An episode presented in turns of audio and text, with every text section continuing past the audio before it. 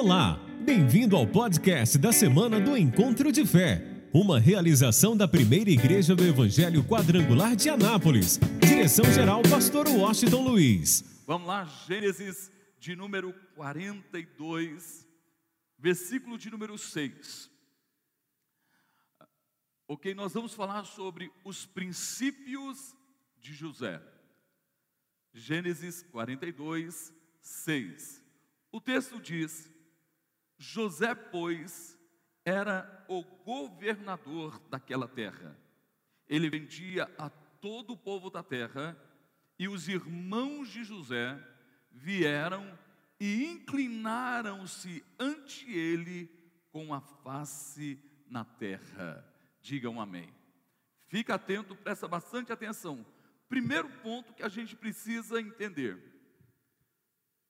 O primeiro princípio José era alguém que sonhava. Quem tem sonhos aqui? Olha, ele tinha 17 anos quando ele teve o sonho. A vida de José foi baseada exatamente nesse sonho. Aí você talvez diga para mim, pastor, mas é lógico, um garoto novo, ele tem muitos sonhos, mas eu já estou com 70, 80 anos, para que, que eu vou sonhar mais? Ah, aí eu vou dizer uma coisa para você. Primeiro, sonho é vida. Quem não sonha, não tem vida. Quem parou de sonhar, parou de viver. E não importa quantos anos você tenha, você precisa observar esse princípio. Você precisa sonhar. E eu vou te mostrar um homem de 75 anos um homem de 75 anos que o sonho já estava morto dentro dele. Mas ele tem um encontro com Deus. Quem tem Deus na sua vida aqui? Então, esse homem, Abraão, teve um encontro com Deus aos 75 anos.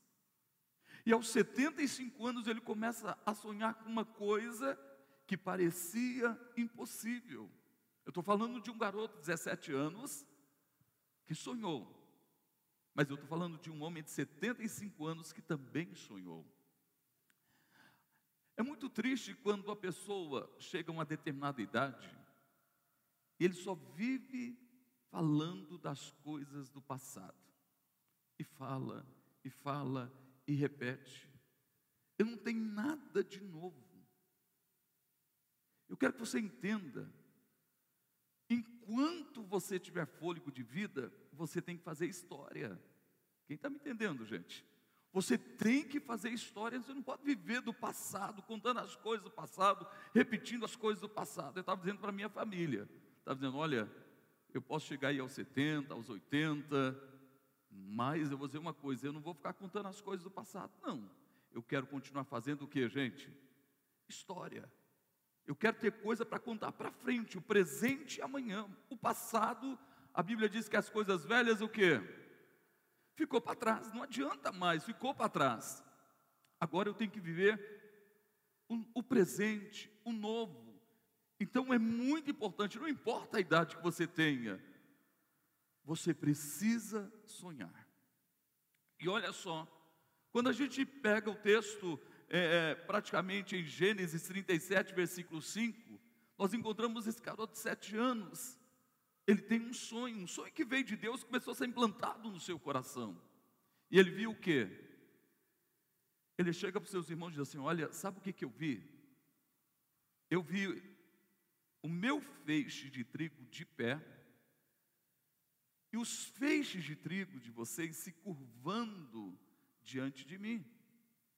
Quando ele, quando os irmãos ouviram isso, o que, que é isso? Quem esse menino pensa que é? Nós nos curvamos diante dele. E eles começaram, já tinham mais razão ainda para odiar José. José era o filho amado de Jacó. Então eles tinham razão e começou a odiar José muito mais. Aí Deus é tão lindo que Deus, independente dos irmãos de José, Deus confirma o sonho. Aí ele reúne com os pais. com seu pai e com os irmãos, diz assim: Sabe o que, que eu vi? Está no versículo 9. Sabe o que, que eu vi? Eu vi o sol e a lua, ok? E onze estrelas se curvando diante de mim. O pai olhou para ele assim: Filho, eu e tua mãe, e teus irmãos mais velhos, isso é impossível acontecer. Em outras palavras, nunca vai acontecer. Porque a cultura da época, o caçula era o restante. Era o primogênito que ocupava sempre o lugar dos pais. Agora os pais e os irmãos mais velhos se curvarem diante de do caçula, do filho mais novo. Mas Jacó guardou isso no coração. Falou: Olha, isso, isso é difícil de acontecer, é impossível acontecer. Mas os irmãos odiaram a José. Eles começaram a tramar contra José, com o um alvo de acabar com José, acabar com o sonhador. Eu quero que você entenda. Olha, muitas vezes você tem sonhos, seus sonhos estão bem vivos e você começa a falar dos seus sonhos. E o diabo é tão terrível que ele usa pessoas perto de você, da sua própria família, muitas vezes, para tentar destruir os seus sonhos, destruir os sonhos de Deus. Como Satanás usou os onze irmãos de José usou os irmãos José para tentar destruir o sonho de José. E muitas vezes você fala do sonho, o sonho está vivo em você, você chega e comenta, aí alguém bem próximo você diz: Ih, que é isso? Isso não é para você, não. Nunca, você nunca vai conseguir isso. Quem você pensa que é? Você é um sonhador, isso nunca vai ser real na sua vida. E quantas pessoas recebem isso e deixam o sonho morrer dentro dela? Os irmãos de José, o pai manda que José fosse olhar, olhar os irmãos que estavam em determinado lugar cuidando do rebanho, das ovelhas. E quando eles viram José, eles disseram: Lá vem o sonhador, vamos acabar com ele, vamos matar esse José, vamos matar o sonhador. Aí o irmão mais velho disse: Não, vamos fazer isso, não vamos fazer isso. E praticamente eles pegaram José e lançaram no poço. Lançaram no poço. Aí o alvo era matar José. Aí Judá chega e fala assim: Olha, gente, não vamos fazer isso com nosso irmão, não. Está passando uma caravana de ismaelitas. Vamos vender José como escravo por 20 ciclos de prata. E eles tiraram José do poço, venderam para os ismaelitas. E quando Rubem chega e procura José no, no poço, era o irmão mais velho. Quando ele chega, ele simplesmente perguntou, e eles falaram: Nós vendemos José, mas vamos pegar o manto que nosso pai deu para ele, vamos matar um animal, encher de sangue, vamos sujar de sangue, vamos falar que algum animal matou José. E foi isso que eles fizeram. Imagina a dor do pai. Agora vem um ponto importante. Sabe o que muita gente não entende? José poderia ser um revoltado, porque os irmãos o odiaram. O meio que ele vivia, os irmãos o odiavam. Os irmãos tentaram matá-lo, lançaram ele no fundo do poço, e depois venderam ele como escravo. Ele poderia ter no seu coração um sentimento de revolta. É o que acontece na vida de muita gente. Tem muita gente destruindo a si mesmo, porque dentro dele ele é um revoltado. Por fatos que aconteceram na sua vida. E tem outros que até sem nenhum motivo são revoltados. O revoltado nunca vai prosperar. Ele sempre será uma pessoa amargurada. Ele nunca vai conseguir vencer na vida. Por isso você nota que por aí tem muita gente revoltada, fazendo um monte de besteira. Mas José não. Ele foi vendido.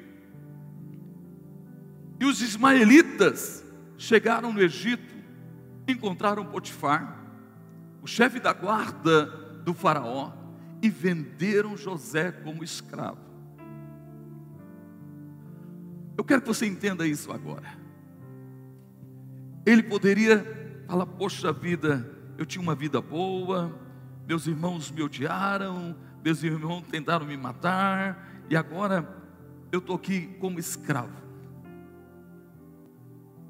E ele poderia, como escravo, ser um revoltado.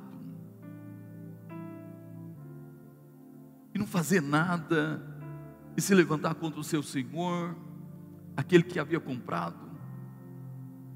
Mas José era diferente.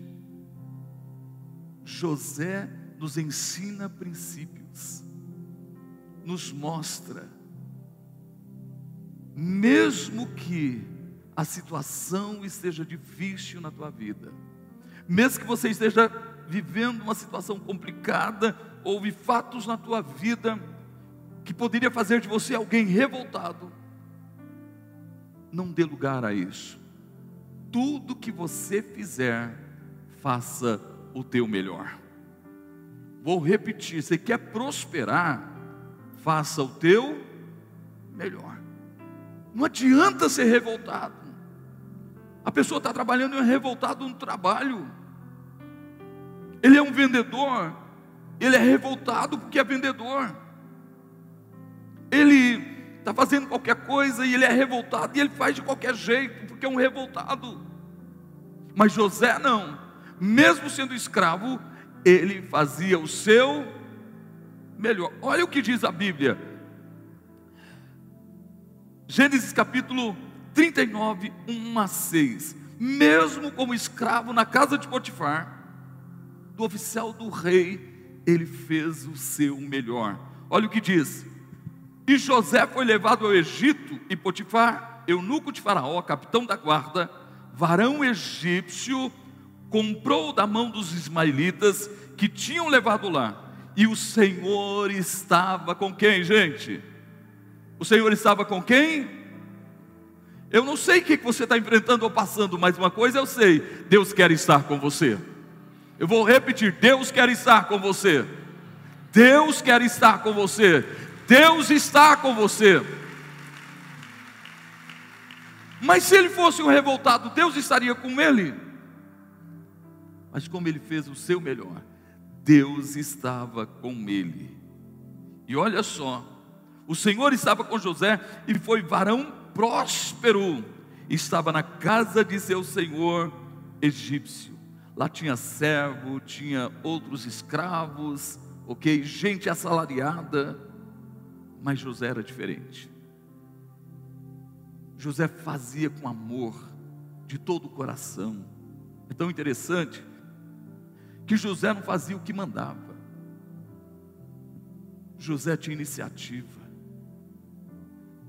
Olha só o que diz o versículo 3: Vendo, pois, o seu senhor que o Senhor estava com ele, e que tudo o que ele fazia, o que é que diz, gente? O Senhor prosperava em suas mãos. Quem quer uma unção assim? Tudo que ele fazia, o Senhor prosperava.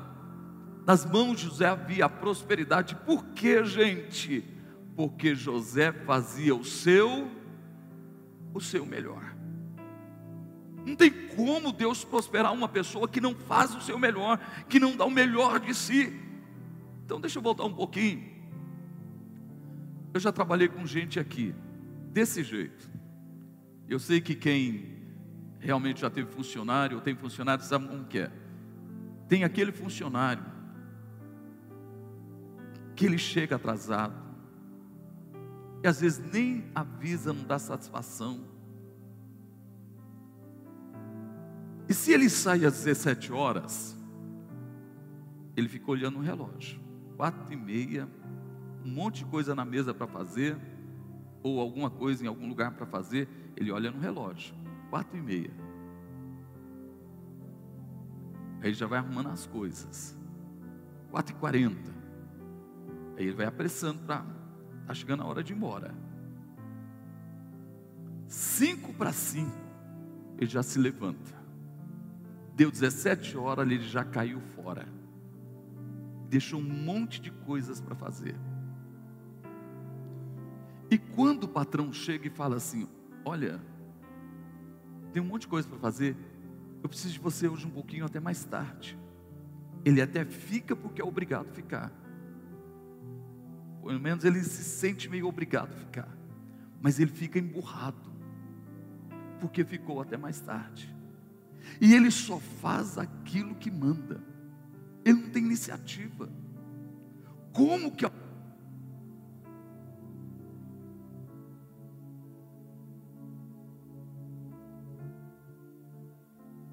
vai prosperar? Como é que alguém vai prosperar se na verdade não tem iniciativa, não faz o seu melhor? não põe o coração naquilo que faz. Como, gente? Não tem como. Mas José era diferente. Diz a palavra, versículo 4, que José achou graça a seus olhos e serviu, e ele o pôs sobre a sua casa e entregou na sua mão tudo o que tinha. Diga glória a Deus. Ele tinha iniciativa, ele fez o seu melhor. Aí Potifar olha, tinha assalariados, tinha outros escravos, mas diz: olha, esse moço é diferente. Ele faz o melhor, então ele pega tudo e coloca nas mãos de José. Olha o que diz o versículo 5: E aconteceu o que? Desde que o pusera sobre a sua casa sobre tudo que tinha, o Senhor abençoou a casa do egípcio. Oi, meu irmão. Quando você é alguém que sonha, é alguém que faz o seu melhor, é alguém que tem iniciativa, Deus está com você. Você é abençoado e eu tenho uma notícia para você: quem está do teu lado também vai ser abençoado. Por tua causa, Deus vai, vai prosperar a vida de outras pessoas. Deus não tinha nenhum compromisso com Potifar, mas Deus tinha um compromisso com quem, gente? Com José. E a casa de Potifar prosperou a tal ponto, olha o que diz. O Senhor abençoou a casa do egípcio por amor de José, e a bênção do Senhor foi sobre tudo que tinha na casa e no campo. Diga glória a Deus. Olha o que diz o versículo 6: E deixou tudo o que tinha na mão de José, de maneira que de nada sabia do que estava com ele, a não ser do pão que comia. Já parou para pensar? A prosperidade de Potifar, por causa que ele tinha um homem próspero na sua casa, que Deus o abençoou de tal forma, que tudo que ele colocava a mão prosperava, multiplicava. Chegou o ponto que Potifar olha para a sua riqueza e não sabia mais o que tinha, só do pão que comia. Por quê? Porque mesmo sendo escravo, ouça bem, mesmo sendo escravo, ele fazia o seu o seu melhor. Aonde você estiver, em qualquer posição que você estiver, levanta a tua mão e diga: Eu preciso fazer o meu melhor. Então aplauda, celebre ao Senhor de toda a tua vida. Eu fico imaginando, eu não sei quanto tempo uh, uh, José ficou na casa de Potifar, de Potifar, mas eu fico imaginando José dizendo: Poxa, agora a minha vida mudou.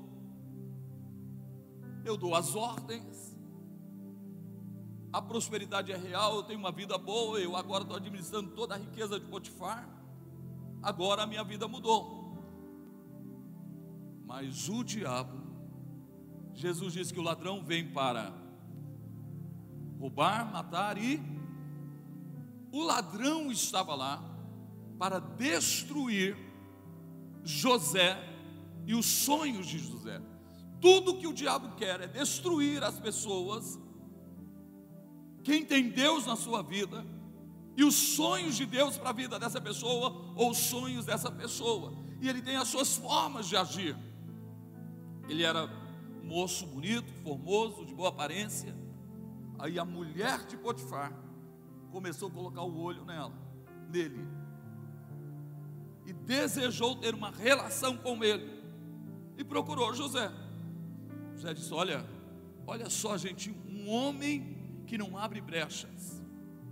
Diz: Olha, de jeito nenhum, eu não posso fazer isso, eu não vou pecar contra o meu Senhor e contra o meu Deus. A mulher ficou com raiva, e um dia ela manda todos os funcionários embora.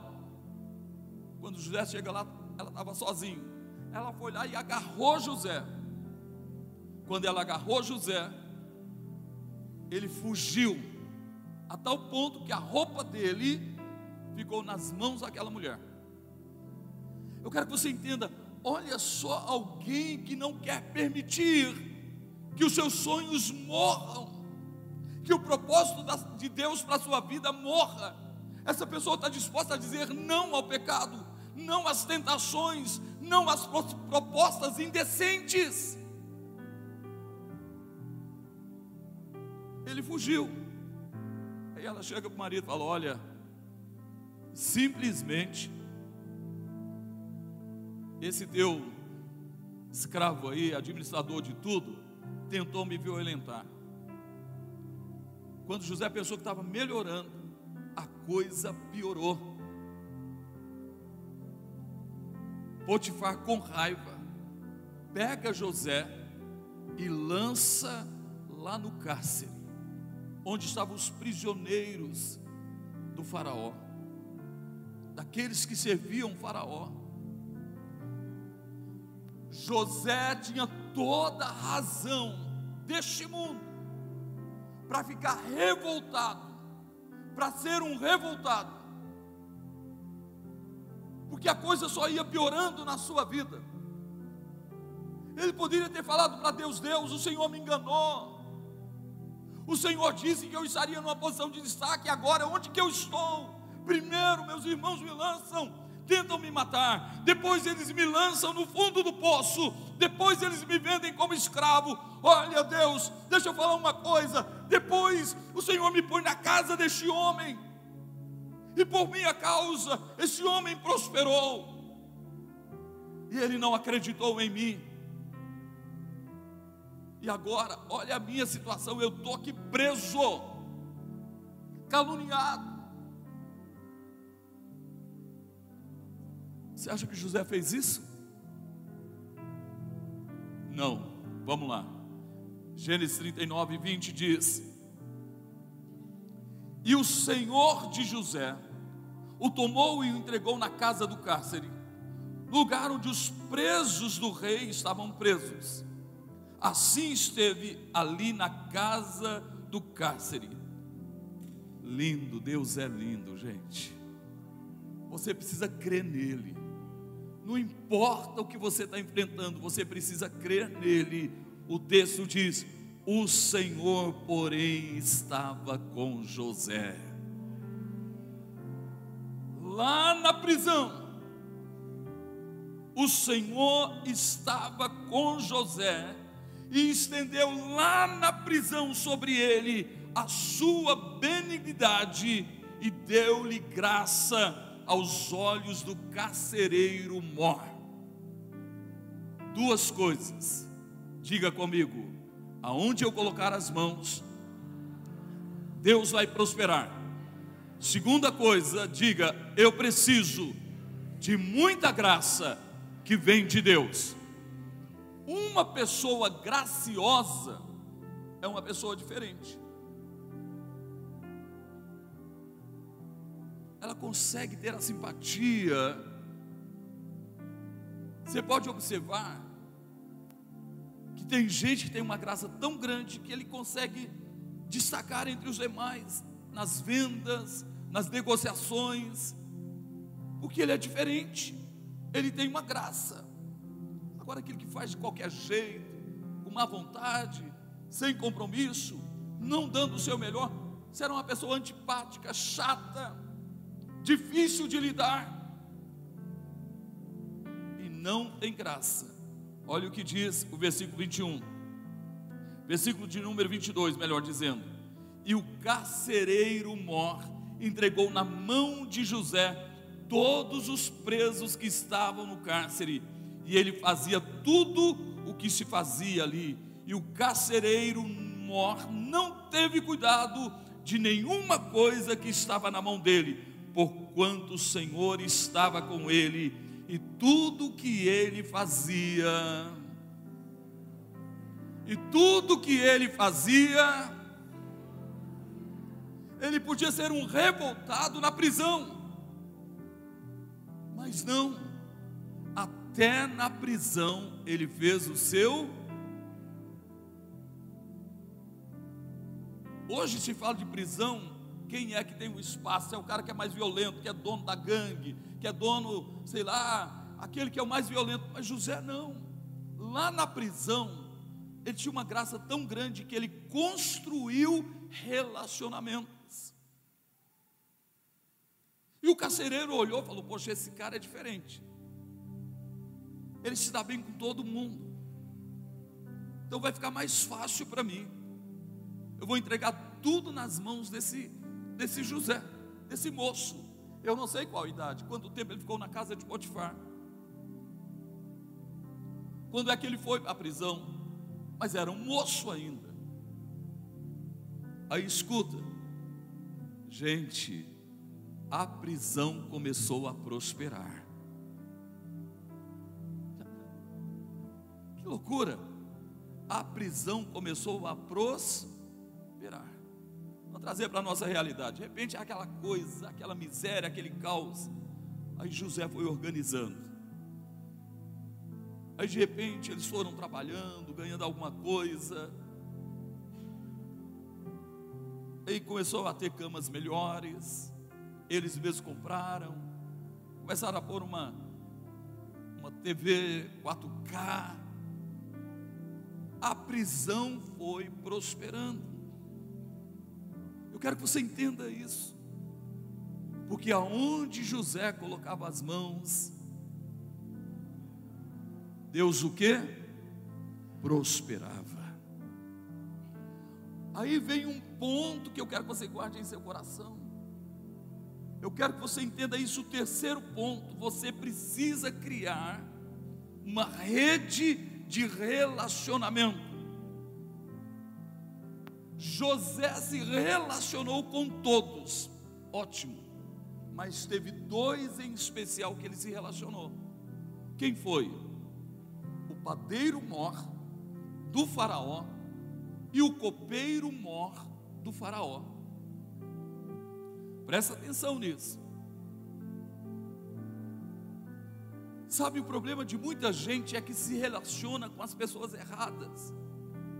Em vez de relacionar com pessoas que vão ajudar a realizar os seus sonhos, pessoas que serão bênçãos na vida dela, ela se relaciona com pessoas que só leva para baixo, causando problema na família, causando problema nas finanças. Minha mãe sempre dizia para nós: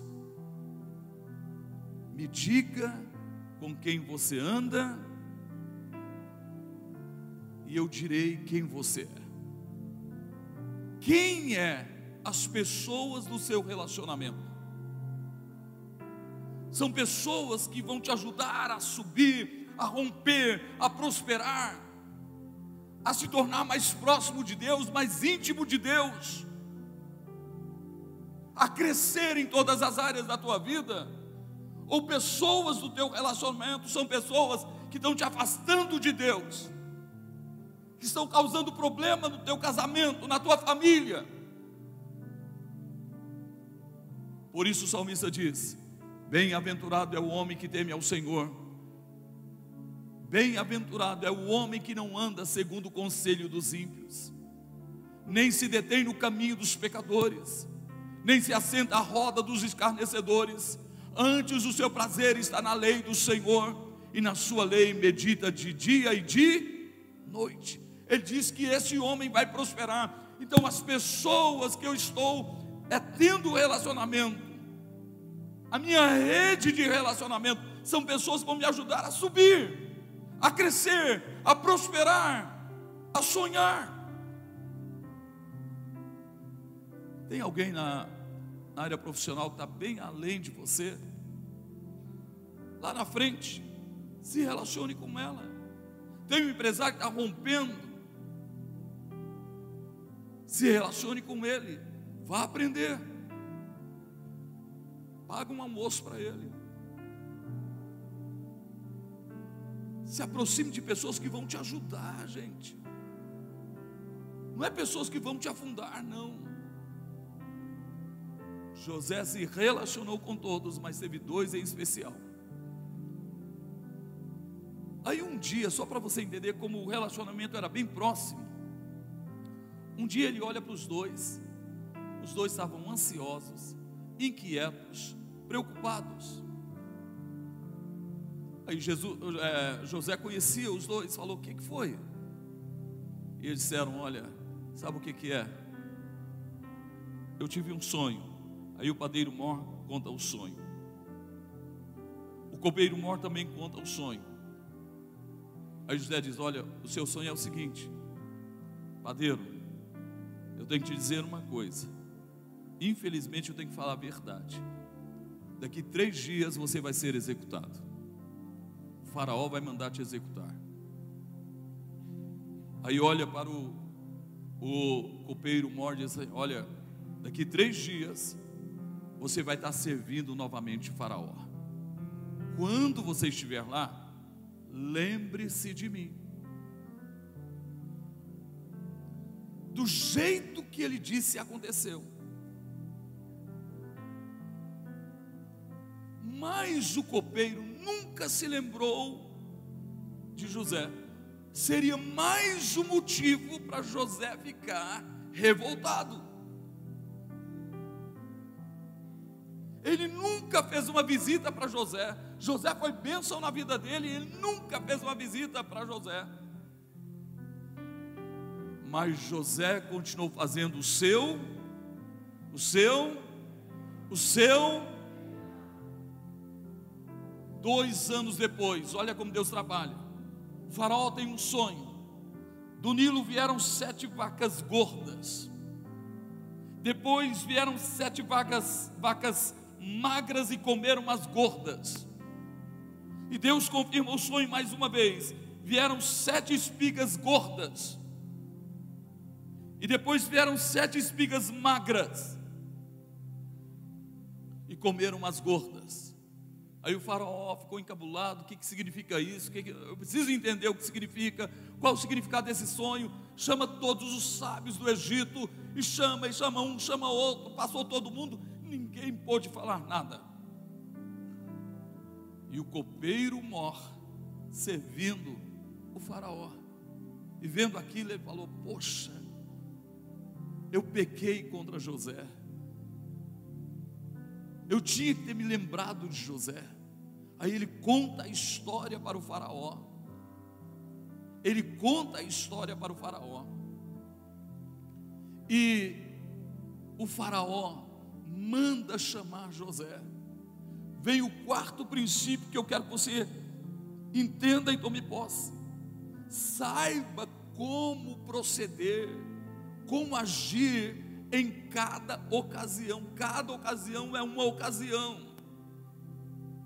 Você quer prosperar? Saiba como agir, como proceder em cada ocasião. Ele estava lá na cova, preso,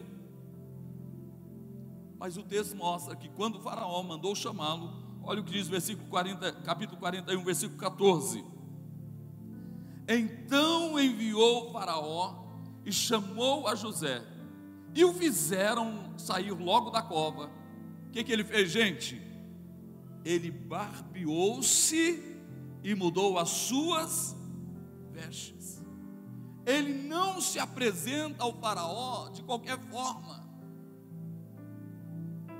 Ele tem um cuidado com a sua aparência. Ele se barbeou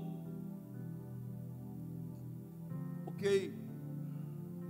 E trocou de roupa. Era um outro José. Sabe que tem gente que vai procurar um emprego e chega lá com um currículo, aquele currículo que só Deus na sua graça. E chega de qualquer jeito. Aí quem está entrevistando, olha, diz, olha, olha o currículo, olha para a pessoa, e diz assim, ó, eu, eu sinto muito, mas tem outras pessoas na sua frente, já dispensa logo. Porque ele não teve a sabedoria para proceder diante de uma situação. Como proceder diante de uma situação? Outro vai fazer um negócio, mas ele vai de qualquer jeito. Aí a pessoa olha muito para ele e fala assim: Eu não acredito que esse cara tem isso que ele está falando. Só se ele me pagar em cash. Para cada ocasião, a gente tem que saber como agir, como proceder. Escute só. Outra coisa que é um princípio na vida de José, ele não falou pela emoção, pelo sentimento, pelo momento, ele teve discernimento e ele liberou palavras de sabedoria.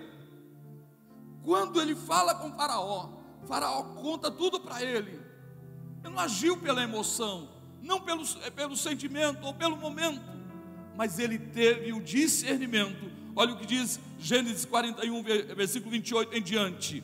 Diz assim: E esta é a palavra que tenho dito a Faraó. O que Deus há de fazer, mostrou a Faraó.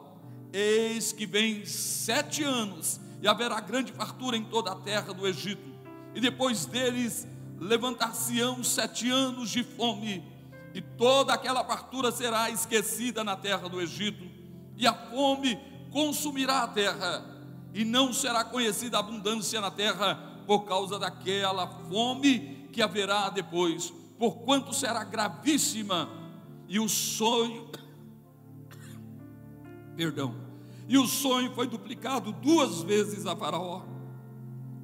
É porque esta coisa é determinada de Deus, e Deus se apressa a fazê-la. Portanto, Faraó, se proveja agora de um varão inteligente e sábio, e o ponha sobre a terra do Egito. Olha, Faraó, sabe o que está acontecendo? Vai ter sete anos de fartura, e sete anos de crise, fome na terra. E aconteceu duas vezes, você sonhou duas vezes, porque Deus está dizendo: Olha, eu vou fazer isso já. Então tem uma palavra para você. Pega alguém com inteligência, com sabedoria para administrar os sete anos de fartura. É o que muita gente não entende. Daqui a pouco eu vou falar de um princípio. Só para você ter uma noção do contexto, o povo do Egito simplesmente na época de fartura foi comendo, comendo, comendo, comendo. Comeu pão, lembra que nós ministramos ontem? Eles comeram pão e comeram a semente. Comeram pão e comeram a semente. Quando veio a crise, eles não tinham mais pão e nem semente. Aí eles começaram a comprar. E gastou todo o dinheiro que tinha na crise. Vamos lá. Aí acabou o dinheiro. Eles só tinham um rebanho. Eles foram comprando alimento do faraó, foram comprando do faraó. Das mãos de José, e acabou o rebanho. Aí ele chega e diz: Olha, nós não temos mais nada a única coisa que a gente tem é a terra. Então a gente quer vender a terra para o faraó, para a gente não morrer de fome. vamos nos tornar escravos do Faraó. Aí José conversa com o Faraó, chega à seguinte conclusão: toda a terra do Egito, o Faraó se tornou dono dela nos dias de José, menos a terra dos sacerdotes, porque os sacerdotes comiam no palácio do Faraó. Mas todos os demais, toda a terra do Egito ficou na mão do Faraó. E a partir daquele momento, todo o Egito se tornou escravo do Faraó. E José deu semente a eles. E quando eles escolhiam a quinta parte, um quinto, além da terra ser do Faraó, um quinto da colheita era do Faraó. O que, que eu estou antecipando isso só para você entender? Semente é para quê, gente? É para semear. E pão é o quê? Para comer. Mas quantas pessoas não entendem isso, principalmente no reino de Deus? Estão comendo a semente, estão comendo o pão.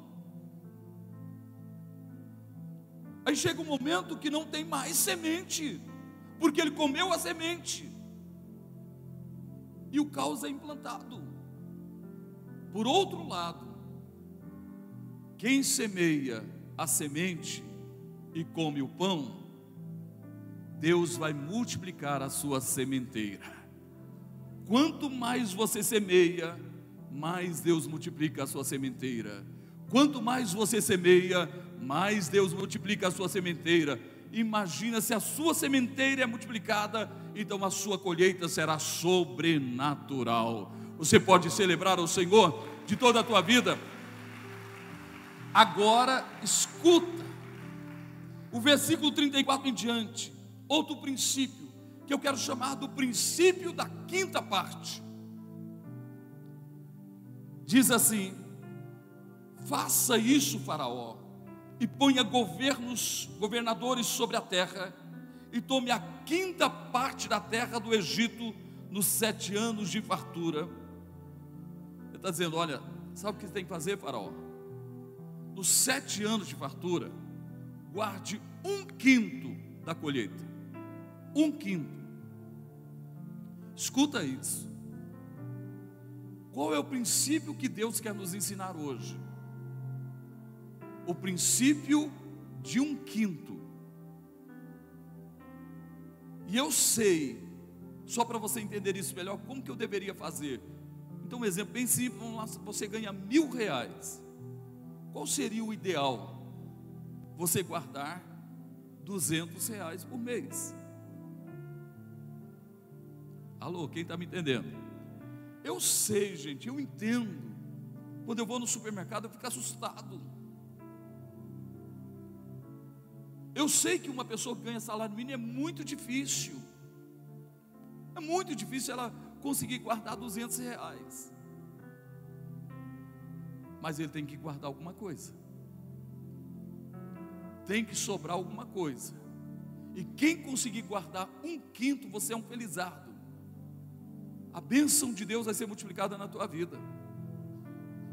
Porque, escuta, Talvez você consiga guardar 10 reais por mês, 20, 30, 50 reais, mas tem que sobrar.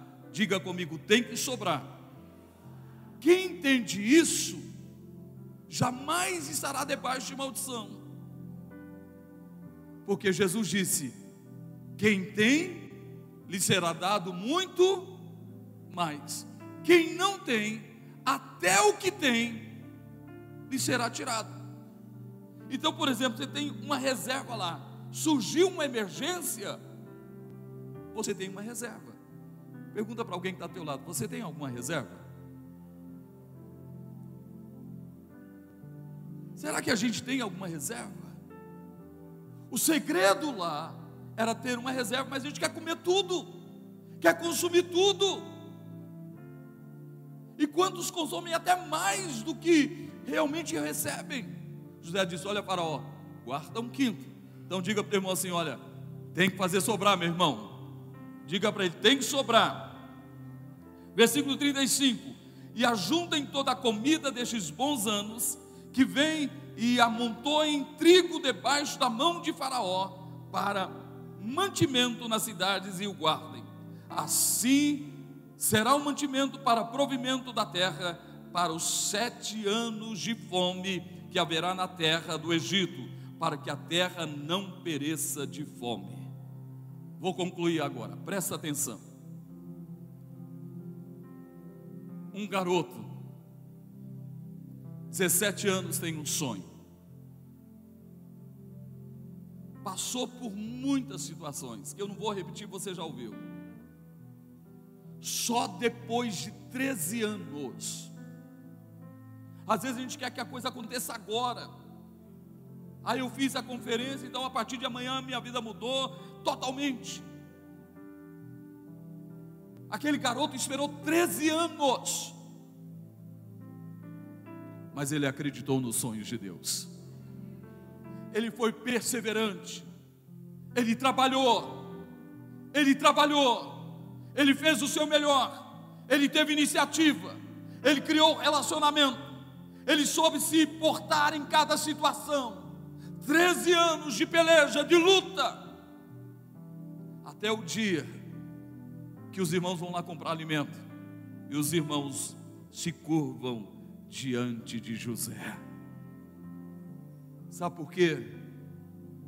Porque José acreditou no sonho de Deus e nas promessas de Deus. Você crê ah, mas eu estou falando de um garoto de 17 anos, esperou 330 anos, ele já era o governador do Egito. Então deixa eu falar de um homem de 75 anos. Ele recebeu a promessa, tinha 75 anos.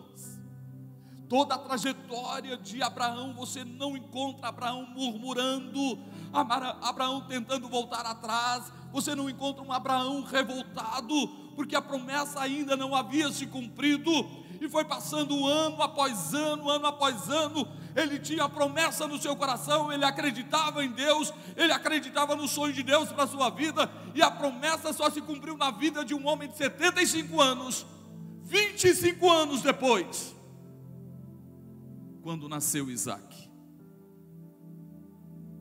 Meu irmão, eu espero que você não tenha que esperar isso tudo. Eu espero que esse ano as promessas de Deus se cumpram na tua vida, em nome de Jesus. Mas é trabalho, meu irmão.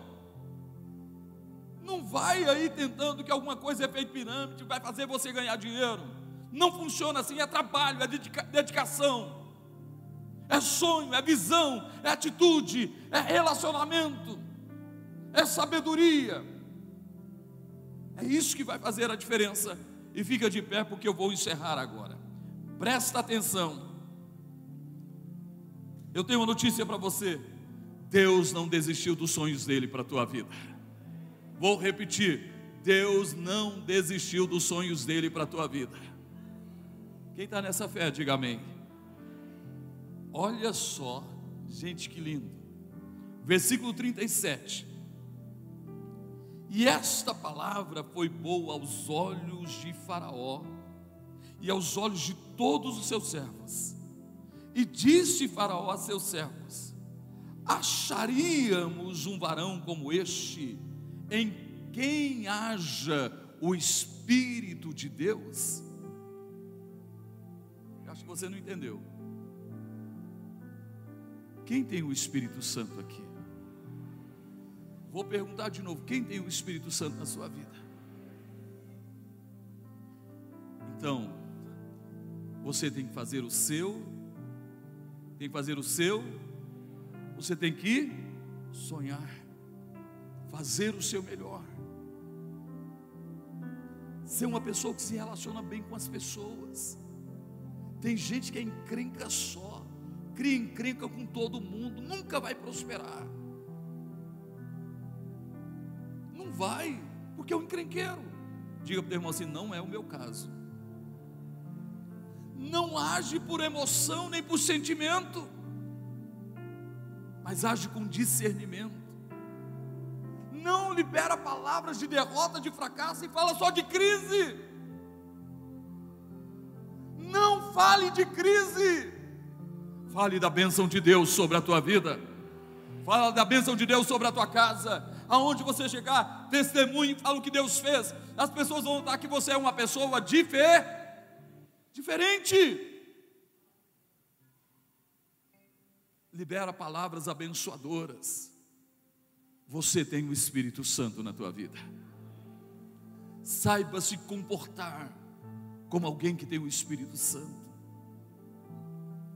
Vou repetir: saiba se comportar como alguém que tem o Espírito Santo.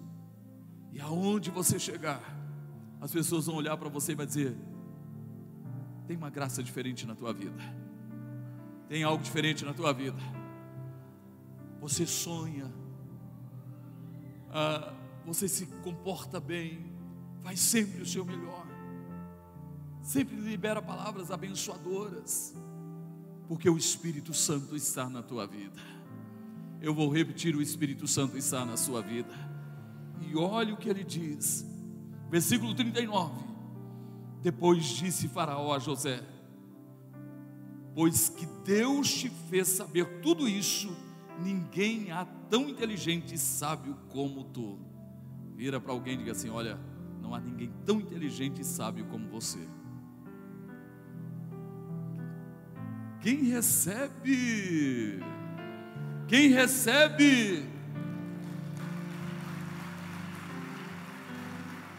olha que lindo, versículo 40: Tu estarás sobre a minha casa, e por tua boca se governará todo o meu povo, somente no trono eu serei maior que tu.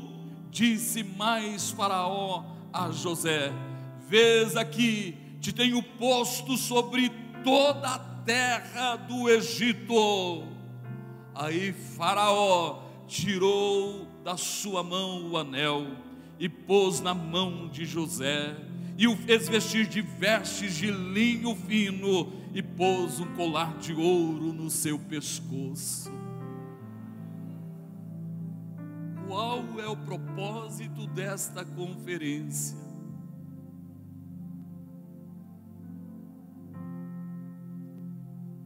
que você seja vestido as vestes da prosperidade.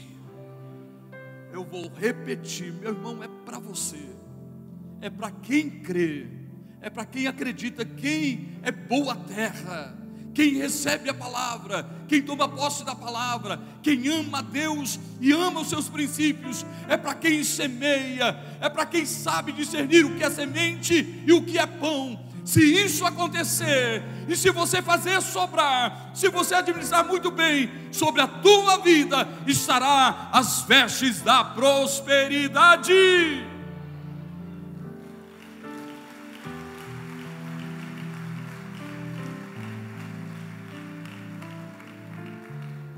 Tem mais, mas eu não vou ler.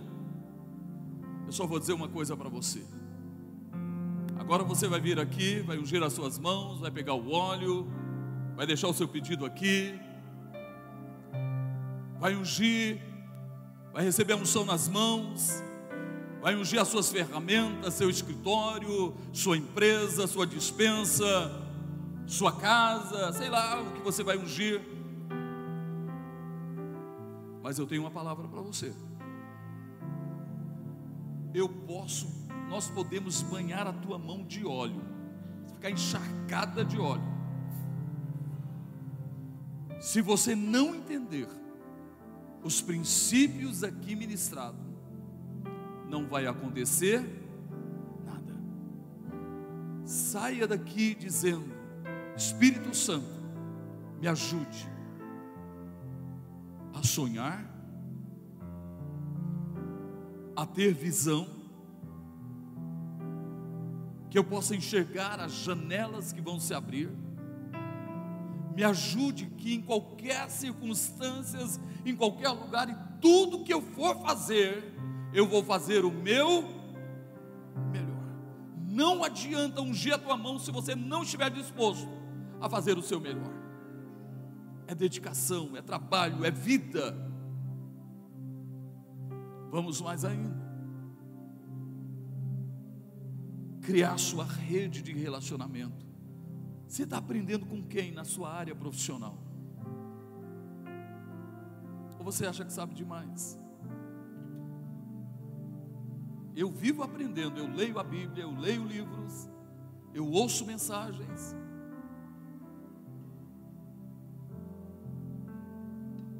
Eu quero que você entenda com quem você está aprendendo na sua área profissional.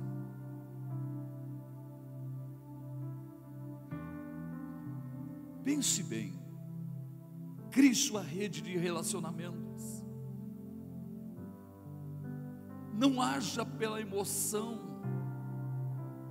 pelo momento, tenha discernimento. Como a gente precisa, eu preciso disso, você precisa. E quando liberar a palavra, não libere pelo momento, libere com sabedoria.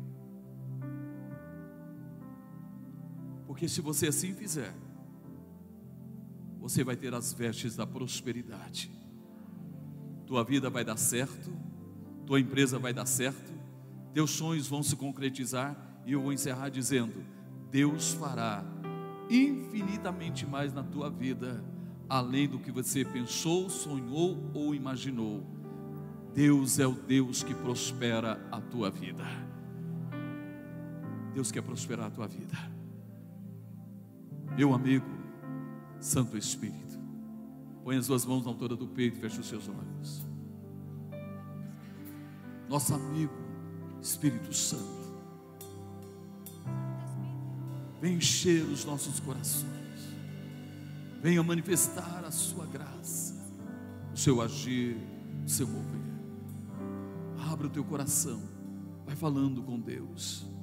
Pai, em nome de Jesus, nós estamos na tua presença. Ó Deus, eu peço a ti que cada um dos teus filhos possa tomar posse dessa palavra e ser boa terra, em nome de Jesus.